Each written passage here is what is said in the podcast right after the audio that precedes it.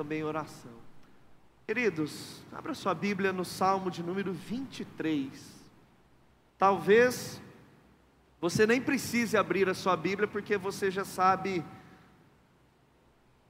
esse salmo decor, está aí fresquinho, você memorizou ele desde a época da sua infância, na escola dominical.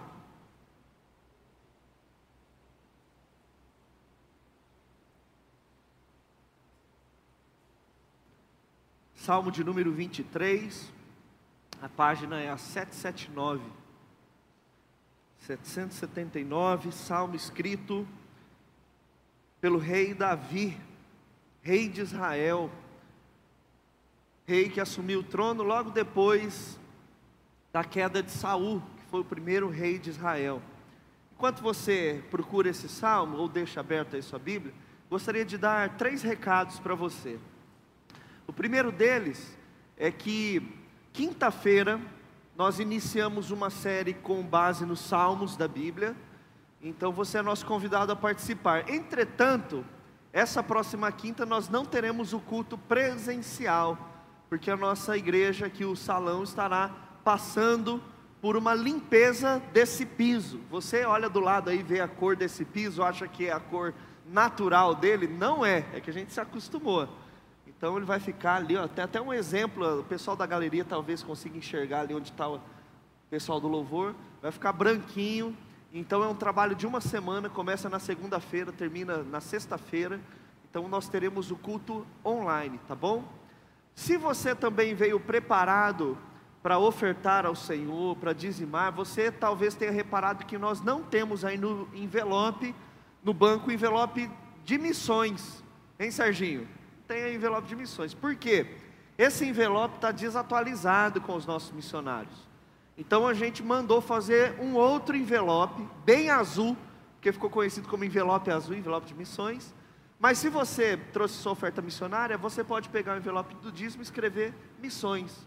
E no final do culto depositar ali no gasofilácio na saída, tá bom? Adorar ao Deus também com seu dízimo e oferta.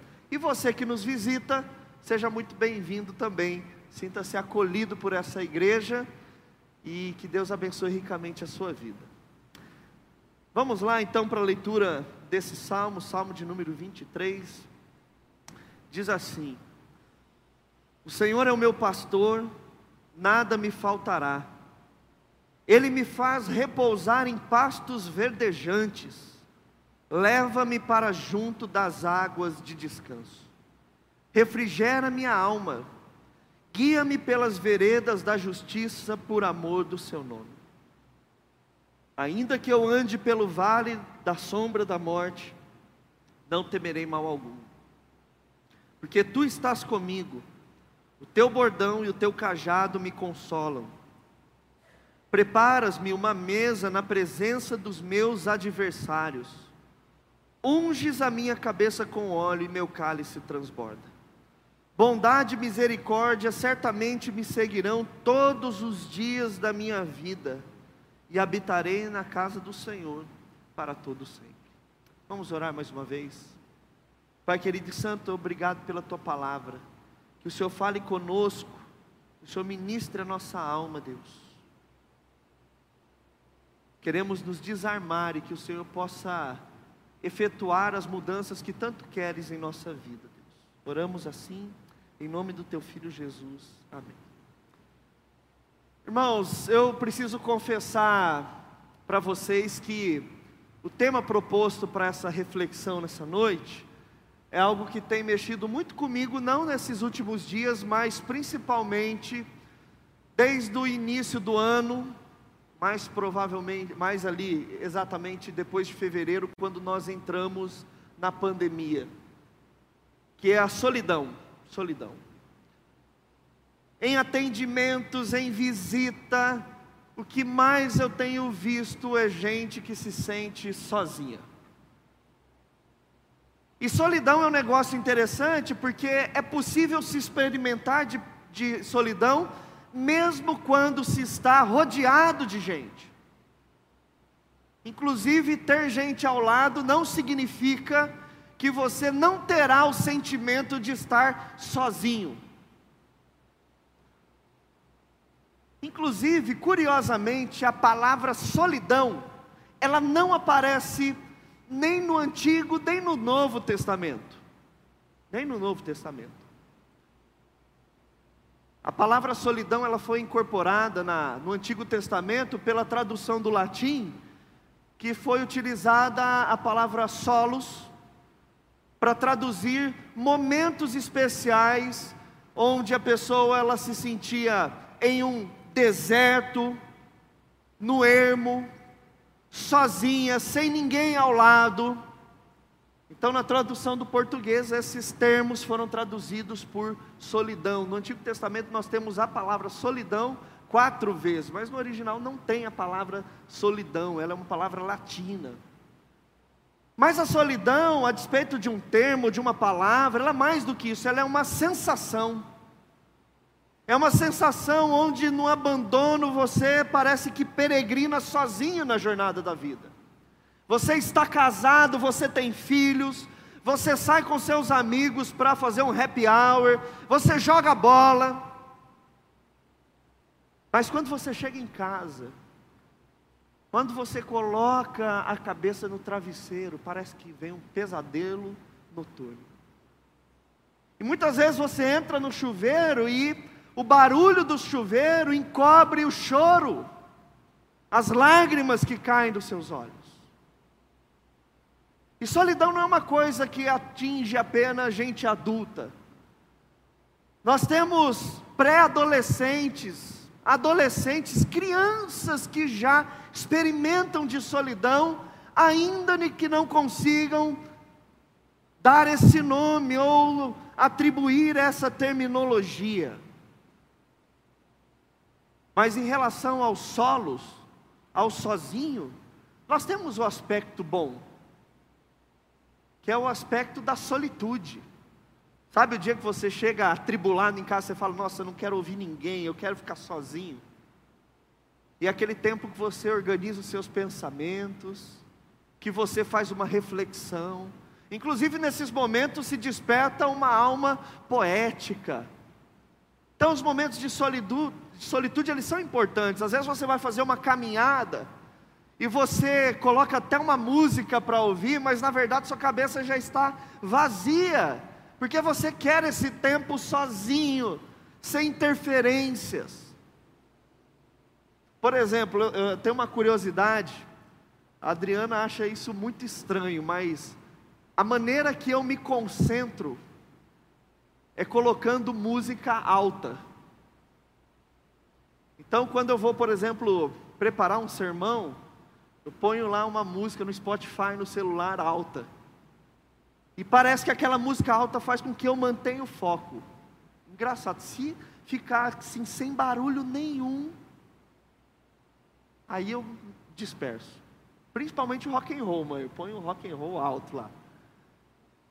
Mas a questão é que a solitude é um momento muito importante, não, não, independentemente de como você consegue desenvolver esse momento, mas estar sozinho é muito bom. Você não quer ouvir ninguém, você não quer um barulho, você quer um tempo seu. Mas existe o lado ruim dos solos, que é a solidão. E isso é uma faca cravada no meio do coração, que traz dor, inclusive, é um motor que faz muita gente pensar em tirar a sua própria vida. Um dos aspectos do suicídio, inclusive, é o sentimento de solidão, de estar sozinho. E suicídio, inclusive, é um dos temas que muito provavelmente passa na, na cabeça de quase todo mundo mas nós temos inclusive medo de compartilhar, porque tememos a censura, mas como você pensou um dia em tirar a sua vida? Quem nunca um dia, na solidão desesperadora, pensou que razão existe a vida nessa terra, nesse mundo? Solidão você experimenta com dinheiro no banco, com casa, com carro, podendo ir desfrutar do melhor restaurante da cidade. É possível você sentir solidão passando férias no Caribe, mesmo com passagem comprada. Da mesma maneira que a gente sente solidão Quando olha para a geladeira e não tem nada. Quando você não sabe o que será o dia de amanhã. A solidão não escolhe endereço, ela não escolhe faixa etária, ela não escolhe renda. A solidão simplesmente é uma das chagas do pecado na humanidade. Nenhum de nós pode chegar ao ponto de falar: nunca passarei por solidão, nunca terei esse sentimento ou essa sensação. Solidão é uma coisa muito possível. E o salmo de número 23, gente, ele é um salmo onde Deus nos leva para casa. Ele é maravilhoso. Por isso que ele talvez seja a grande pérola das sagradas escrituras. Inclusive, talvez por isso que muita gente abra esse salmo e deixa a Bíblia na sala achando que ele é amuleto. Porque o Salmo de 23, ele ele é aconchegante, ele tem uma palavra de Deus potente para as nossas vidas, principalmente quando nós pensamos em solidão. Porque o Salmo de número 23, mesmo começando como o Senhor é o meu pastor e nada me faltará, ele termina com a gente vivendo na casa do Senhor para todo sempre. Ele não é um salmo que fala apenas da relação pastor e ovelha, mas Davi se utiliza de uma metáfora extraordinária, onde de maneira progressiva ele começa com a relação pastor e ovelha, passa para a relação de amigos e termina com a relação de família. E ele passa por três estágios onde nós poderemos ser acolhidos, seja vivenciando solidão ou quando estivermos em uma situação de solidão. Esse salmo é o salmo que nós não podemos esquecer jamais.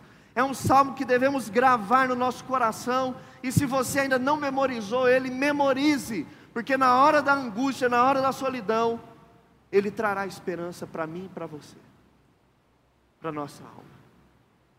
E a primeira figura que esse salmo ele nos mostra logo de cara, inclusive é a mais conhecida, é justamente a relação entre o pastor e a sua ovelha. Gente, não é apenas o Salmo 23 que trata sobre isso a relação de Deus como pastor do seu povo, é uma figura que nós temos por todo o Antigo Testamento, sempre.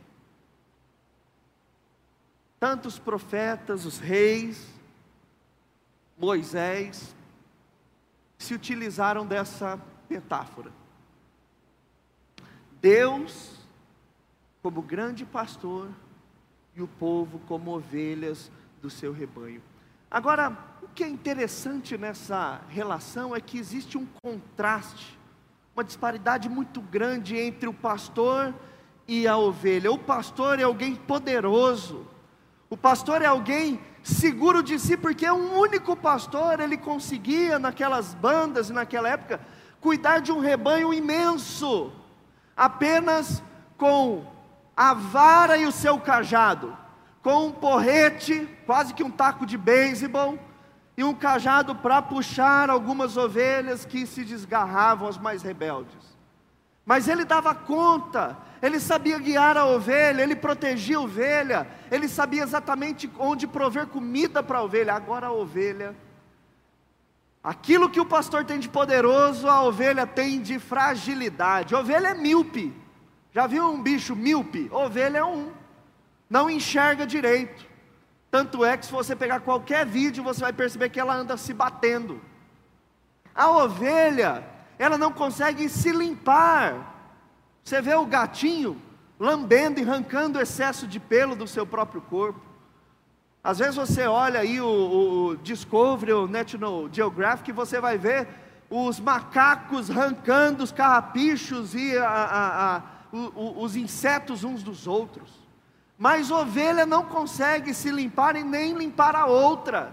Se não for o pastor limpar e tosá-la, ela fica cada vez mais cansada e suja.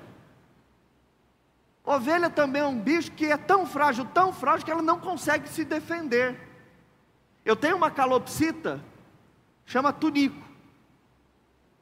E olha que engraçado, a gente deu o nome de Tunico, mas depois de um tempo descobrimos que é fêmea. Então a gente chama de Tunico, mas não é Tunico. E o Tunico, assim, a bicada dele brava, gente, não faz nem cosquinha, mas está lá defendendo. Agora mesmo ela colocou quatro ovinhos, você chega perto ali do ninho dela, ela abre a asa, fica bicando. Mal sabe que se eu der um tapa, derruba ela. Mas ela está se defendendo. A ovelha nem isso faz. Eu não sei se você teve a oportunidade uma vez de alguma vez ir na exposição aqui em Bauru e lá onde ficam as ovelhas. Uma vez eu fiz esse teste. Eu queria ver até que ponto a ovelha se defendia. Gente, é que eu sou bonzinho, mas a ovelha não tem aptidão nenhuma para se defender. Ou seja, mesmo a, a, a, o contraste é gigantesco.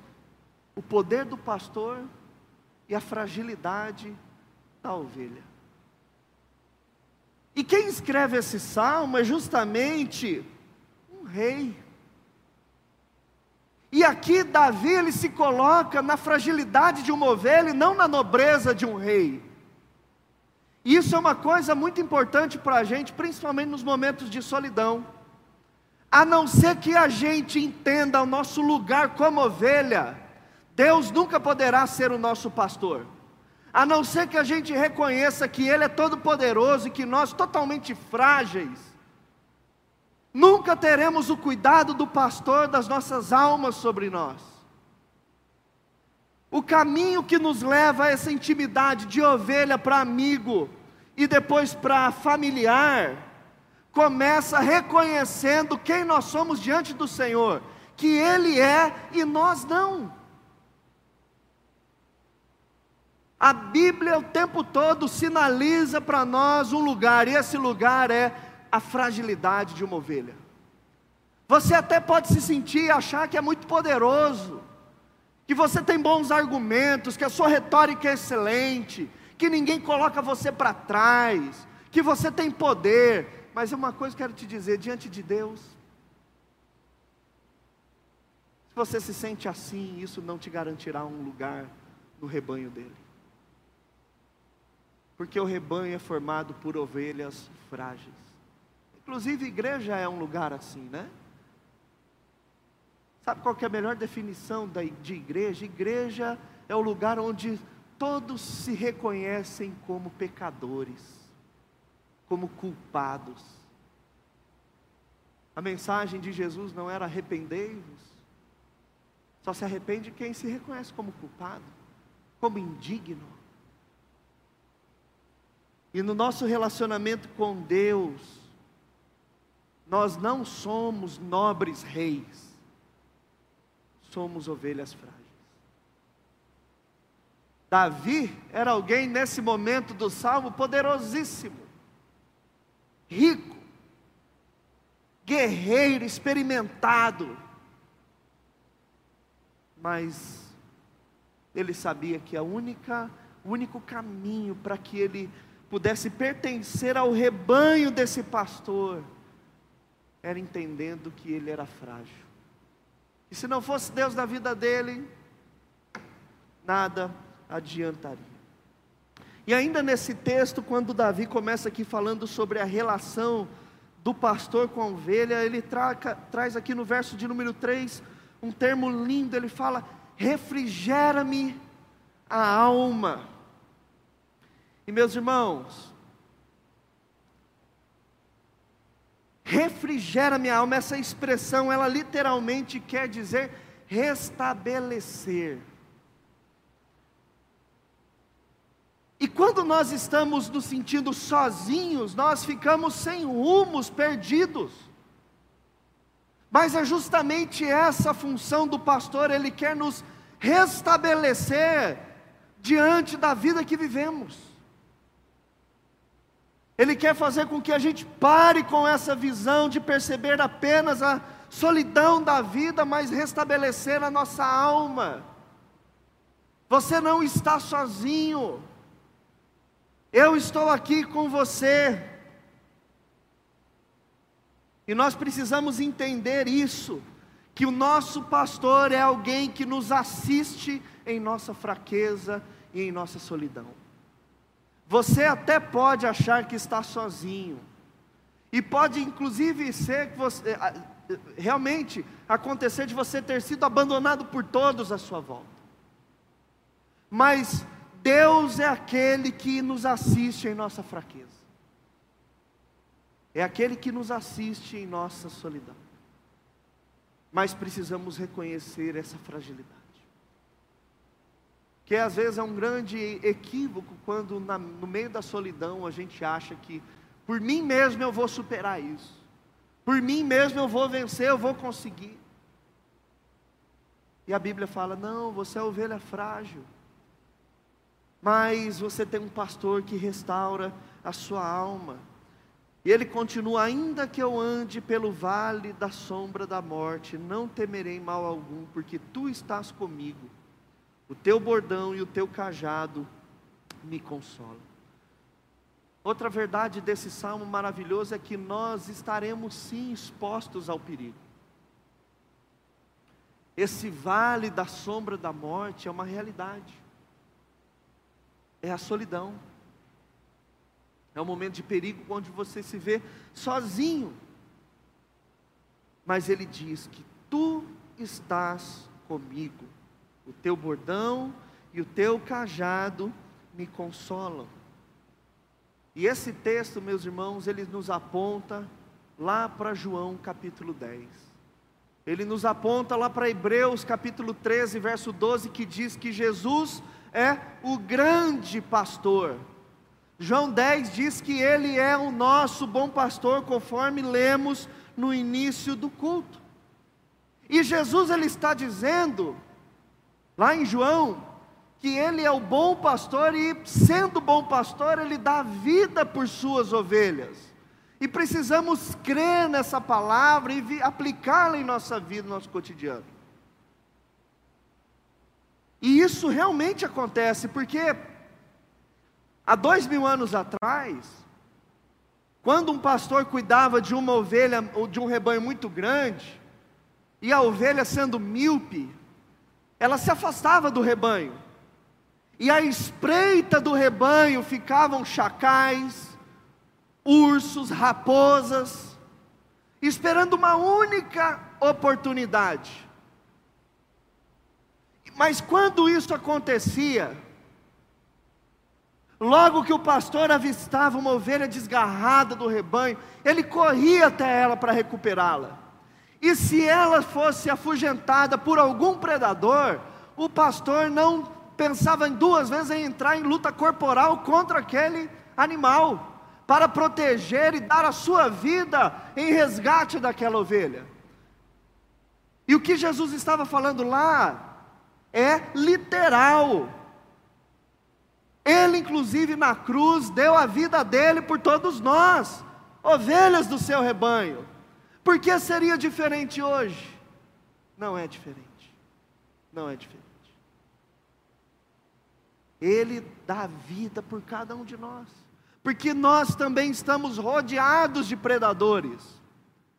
Quando desgarramos do rebanho, e desgarramos porque às vezes deixamos de ir à igreja, deixamos de ler a Bíblia, deixamos de orar, deixamos de congregar, e vamos deixando, vamos nos afastando até que nos envolvemos com predadores. Mas Jesus ele vai lá e dá a vida dele pela ovelha.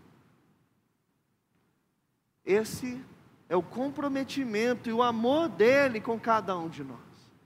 E é tão interessante que João, ele faz uso de uma palavra no, no original para trabalhar a palavra bom pastor, que é a palavra kalos, que significa não só um bom pastor, mas maravilhoso quanto a sua obra, quanto o seu caráter e quanto a sua ética, ou seja, único da sua espécie. Não existe um pastor como Jesus. Ainda que você encontrasse em Israel um pastor comprometido com o rebanho, ninguém estaria aos pés do comprometimento de Jesus com o seu povo. E essas palavras, elas devem acolher o nosso coração, porque, sem dúvida alguma, viveremos momentos de solidão. Mas o que Jesus ele propõe para a gente não é só a relação pastor e ovelha. Uma vez que nós já estamos desfrutando disso, Ele nos convida a dar um passo a mais. E já nesse segundo cenário do, do, do Salmo de número 23, a gente vê que o pastor e a ovelha fica para trás, então se descortina diante dos nossos olhos o cenário de uma mesa. Verso de número 5: Preparas-me uma mesa na presença dos meus adversários unges a minha cabeça com óleo e meu cálice transborda. Irmãos, aqui Davi ele já mostra uma relação de uma pessoa para uma outra pessoa. E ele mostra que em tempos de necessidade, companhia é muito bom. É bom você se sentar à mesa com alguém. É bom você ter uma companhia ao lado. E se já não bastasse a relação de ter um cuidador, um provedor, um pastor, agora ele se coloca na condição e na figura de amigo, alguém que convida você para sentar-se à mesa e desfrutar de uma refeição. Eu não sei qual é o seu sentimento quando você é convidado para jantar na casa de alguém ou almoçar na casa de alguém. Quando alguém resolve fazer um baita de um churrasco e te chama, você não vai embora depois se sentindo amigo daquela pessoa? Amado daquela pessoa? Porque refeição faz isso. Sentar-se à mesa com outra pessoa passa essa mensagem de que eu amo você, eu gosto de você e eu quero estar junto com você. Você não está sozinho. Por isso que nos sentamos na mesa. Por isso que quando acaba o, o culto, algumas pessoas se unem, vamos comer um lanche em algum lugar, vamos sentar e comer uma pizza, vamos pedir esfirras. Porque na hora da necessidade, o companheirismo, em tempos de necessidade, o companheirismo, ele é muito bom.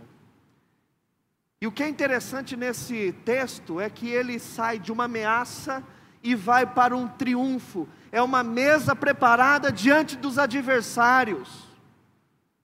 E a gente sabe que às vezes não é muito assim que acontece na nossa vida. A gente até sai da ameaça, mas sai ali meio que capengando, tropeçando, tentando agarrar em alguma coisa. Mas a vida que Jesus tem para cada um de nós é uma vida de progresso Inclusive, quando nós saímos de uma ameaça como ovelhas frágeis, mas vamos para o triunfo da amizade com Ele. E Ele nos chama de amigos. Agora, essa mesa aqui não é festa, é melhor que festa, porque na tradição bíblica, quando pessoas se sentavam à mesa para desfrutar de uma reunião, ali se compactuava ou se formava uma aliança. E aliança é mais do que festa, gente. Mais do que festa. Tanto é que casamento é assim. A gente tem uma festa de casamento que é muito maravilhosa, linda. Mas o que mantém o casamento não foi a festa que foi paga lá, que saiu cara, mas é a aliança entre o casal. E é isso justamente que o autor está nos mostrando. A Bíblia ela nos mostra que sentar à mesa tem valores maravilhosos. A gente se lembra, por exemplo, da história de Davi e Mefibosete. Lá, segundo Samuel, capítulo 9. Os irmãos se lembram dessa história? Mefibosete, filho de Jonathan, neto de Saul. Davi agora rei poderoso se pergunta: será que existe alguém ainda da casa de Saul? E fala: ó, tem um aleijado, Mefibosete, que vive aí mendigando pelos cantos. Davi chama Mefibosete no palácio e fala: olha, Tudo que pertencia a Saul agora é seu. E não só isso, a partir de hoje você estará comigo todos os dias na minha mesa. Você vai morar no palácio comigo e você vai comer comigo na mesa. Uma aliança. Nos lembramos de Jesus com seus discípulos, à mesa do banquete. E ali não foi uma refeição, mas foi uma aliança. Paulo, lá em 1 Coríntios 11, ele diz: Este é o cálice da nova aliança do meu sangue. Irmãos, notem que a Bíblia nos diz que o que Deus tem para cada um de nós é um banquete de intimidade com Jesus. Que Ele está disponível para que a gente possa desfrutar. É um cuidado de Deus em dias de solidão, em dias de aflição, em dias de vale de sombra da morte. Isso é maravilhoso. E por fim, o verso de número 6, ele encerra esse salmo agora com não mais como pastor e ovelha, amigo e amigo, de amigo para amigo, mas agora família. Você que habita na minha casa. Bondade e misericórdia certamente me seguirão todos os dias da minha vida. Todos os dias da minha vida, não só um dia, não apenas uma semana, não apenas um mês. Todos os dias da minha vida e habitarei na casa do Senhor para todo sempre. Gente, esse verso é lindo. O convite de Deus para nós é mais do que um hóspede. É mais do que alguém que está de passagem pela casa. Mas é alguém que habita na casa do Senhor para todo o sempre. Esse salmo começa no, lá no pasto verdejante, mas ele termina dentro de casa. Ele termina em casa. E parece que essa é a jornada da nossa vida cristã. A gente começa fora, a gente encontra pasto verdejante, aí chega um momento onde a gente senta-se à mesa, mas o lugar onde Ele nos espera é na casa. E não apenas para uma estadia, mas para todos sempre. E habitarei na casa do Senhor para todo o sempre. Bondade e misericórdia me acompanharão todos os dias da minha vida. Sabe qual que é o cuidado de Deus para cada um de nós em dias de solidão e sofrimento? É Ele mesmo. É Ele mesmo. É quando nós colocamos a nossa vida diante do Senhor e clamamos por socorro. Eu gostaria muito de ter um remédio para que, que esse remédio aplacasse a solidão. Ou fazer uma campanha, sete semanas e nunca mais você terá solidão na sua vida. Mas não é complicado, é muito mais simples, basta a gente colocar o nosso coração no Senhor. Ele é o nosso pastor, ele é o nosso amigo e ele é nosso pai. Uma outra coisa interessante sobre o Salmo 23 é que Davi, até então, ele usa para Deus figuras como castelo, escudo, rocha inabalável, rei. Mas nesse salmo, Davi se aproxima intimidade de Deus e fala: Ele é pastor, ele é amigo, e ele é aquele familiar que convive com você dentro de casa. E eu quero concluir essa reflexão dizendo que somente o Senhor Jesus, meus irmãos, somente Ele é capaz de guiar eu e você entre o vale da sombra da morte. Somente Ele. Somente Ele. É quando a gente sai do solos, que é solidão, e vai para o solum. Solum é a expressão latina da onde sai a palavra solidariedade, que surge no contexto onde as pessoas não tinham solo para plantar e uma outra pessoa compartilhava parte do seu solo e dava um solo para outra pessoa. Solidariedade, e é Deus sendo solidário com cada um de nós, dando de si mesmo para que a gente possa ser cuidado, para que a gente possa ser amparado. Ele é resposta para a nossa solidão, Ele é o cuidado nos dias de dificuldade para aquela mulher no deserto, lá em Gênesis capítulo 21, que estava lá com seu filho errante no deserto, Sara, mandada por Sara, Agar, no deserto com seu filho Ismael. Jesus foi o companheiro, Jesus foi o pastor, Jesus foi o amigo, Jesus foi o pai para aquele jovem que foi vendido como escravo por seus irmãos a terras estrangeiras e ficou no cárcere, chamado José. Jesus foi o pastor, o amigo e o pai.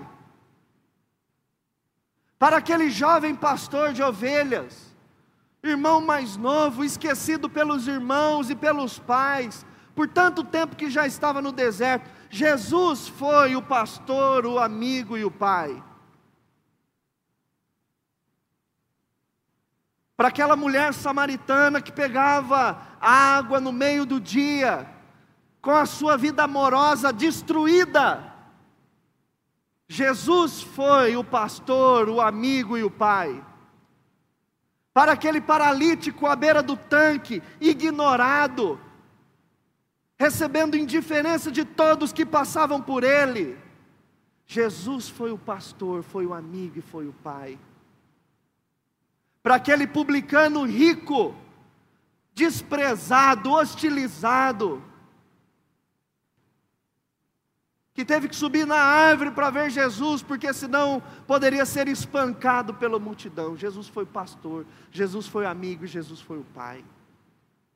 Para aquela mulher, possuída por sete espíritos malignos, Maria Madalena, Jesus foi o pastor, foi o amigo e foi o pai. Por que não será nosso pastor, nosso amigo e nosso pai hoje? Precisamos confiar nisso. João 10 diz que ele é o bom pastor. João capítulo 15 diz que ele é o nosso amigo. E Romanos capítulo 8 diz que Jesus é o nosso irmão. Ele nos incluiu na família de Deus. E por isso podemos chamar Deus de Pai. Quero encerrar com uma frase do C.S. Lewis que diz que a fé em Cristo é a única coisa que pode nos salvar do desespero da solidão. A fé em Cristo é a única coisa que pode nos salvar do desespero da solidão. Feche os seus olhos.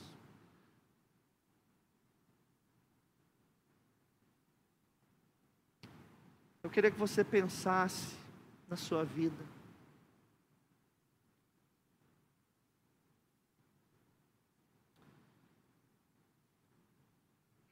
Só você sabe, só você sabe.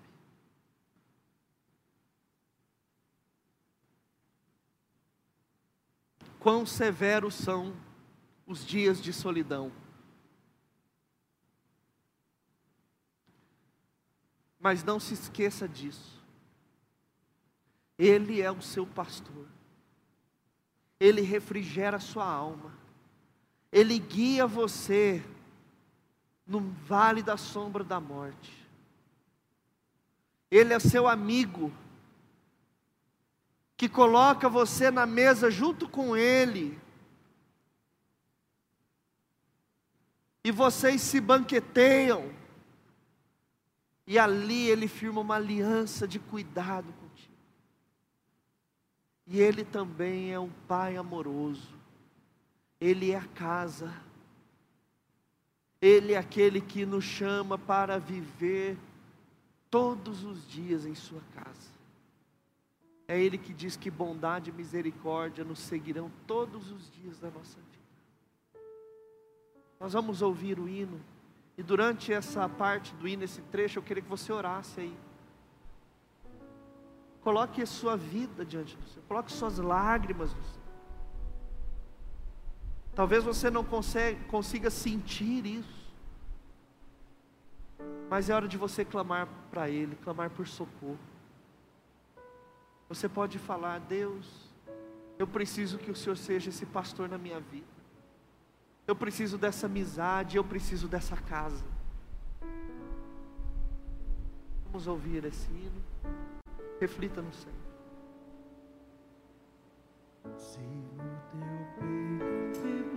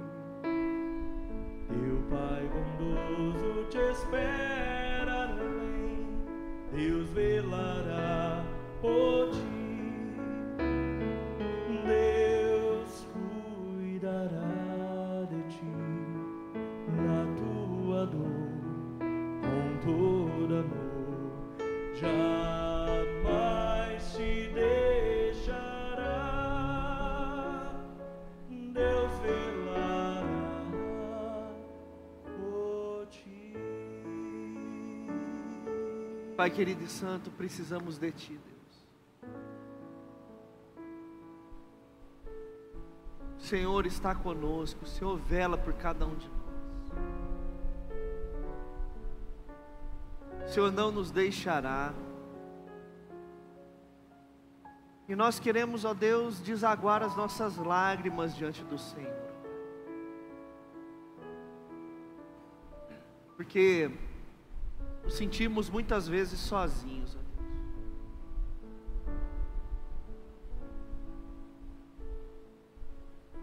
Mas nós agradecemos o Senhor porque o Senhor é esse pastor maravilhoso. O Senhor é o nosso pastor e nada nos faltará. O Senhor é aquele que nos faz deitar em verdes pastos. O Senhor é aquele que nos guia mansamente pelas águas de que refrigera a nossa alma, que realinha, que reposiciona a nossa alma. O Senhor nos protege com a tua vara e com o teu cajado. O Senhor é aquele que nos protege, ainda que andemos pelo vale da sombra da morte. E a solidão é esse vale de sombra da morte, Deus, onde flertamos inclusive com suicídio. Mas tu está comigo. Obrigado porque o Senhor também é o amigo que nos convida à mesa. O Senhor é aquele que prepara-nos uma mesa diante dos nossos adversários. O Senhor é aquele que unges a nossa cabeça com óleo, firmando uma aliança, um pacto. O Senhor é aquele que faz o nosso cálice transbordar, porque temos um fiel amigo.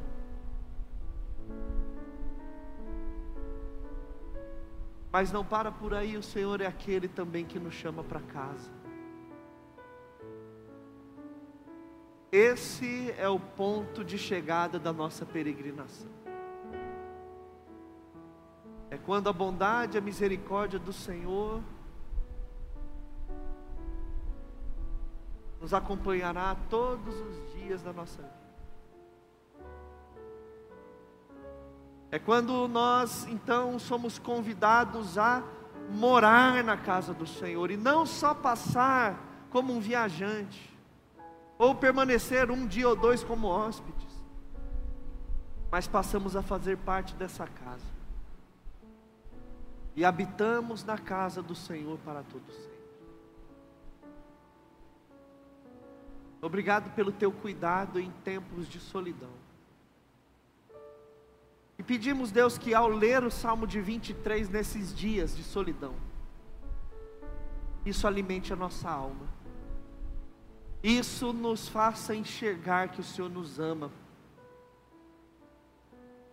Que seja um remédio contra a angústia da nossa alma. E Deus, da nossa parte, queremos nos colocar como ovelhas frágeis. Quebra em nós o nosso orgulho, a nossa vaidade, a idolatria do nosso ego. Quebra em nós, ó Deus, a arrogância. Quebra em nós a altivez. Porque se nós não nos colocarmos como ovelhas, míopes, frágeis, o teu rebanho estará muito longe para cada um de nós. Queremos ser, Senhor, frágeis ovelhas e não nobres reis. Queremos aprender com o rei Davi, que ao escrever esse salmo, colocou de modo singelo toda a sua condição diante do Senhor assim também nós. Somos ovelhas do teu rebanho, indefesas, porque é na condição de indefeso que posso ter um pastor que dá vida por mim, que luta por mim. Obrigado, Jesus, porque o Senhor é o bom pastor. Obrigado, Jesus, porque o Senhor é o nosso amigo. Obrigado porque o Senhor é o nosso irmão. Nosso irmão mais velho, que nos incluiu na família maravilhosa de Deus. E hoje temos um lugar à mesa. Louvado seja o Senhor. Oramos assim em nome de Jesus. Amém. Receber a bênção. Que a graça do nosso Senhor e Salvador Jesus Cristo que o amor de Deus Pai, que as ricas consolações do Espírito Santo de Deus, seja sobre você, sobre nós, povo de Deus, hoje e para sempre. Amém. Deus abençoe você. Vá na paz do Senhor.